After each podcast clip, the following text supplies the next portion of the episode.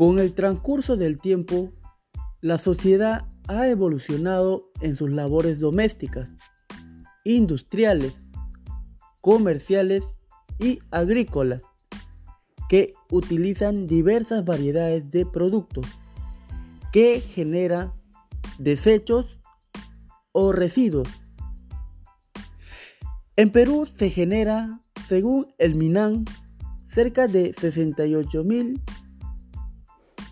399.63 toneladas de residuos orgánicos al día y 24.423.22 toneladas de residuos inorgánicos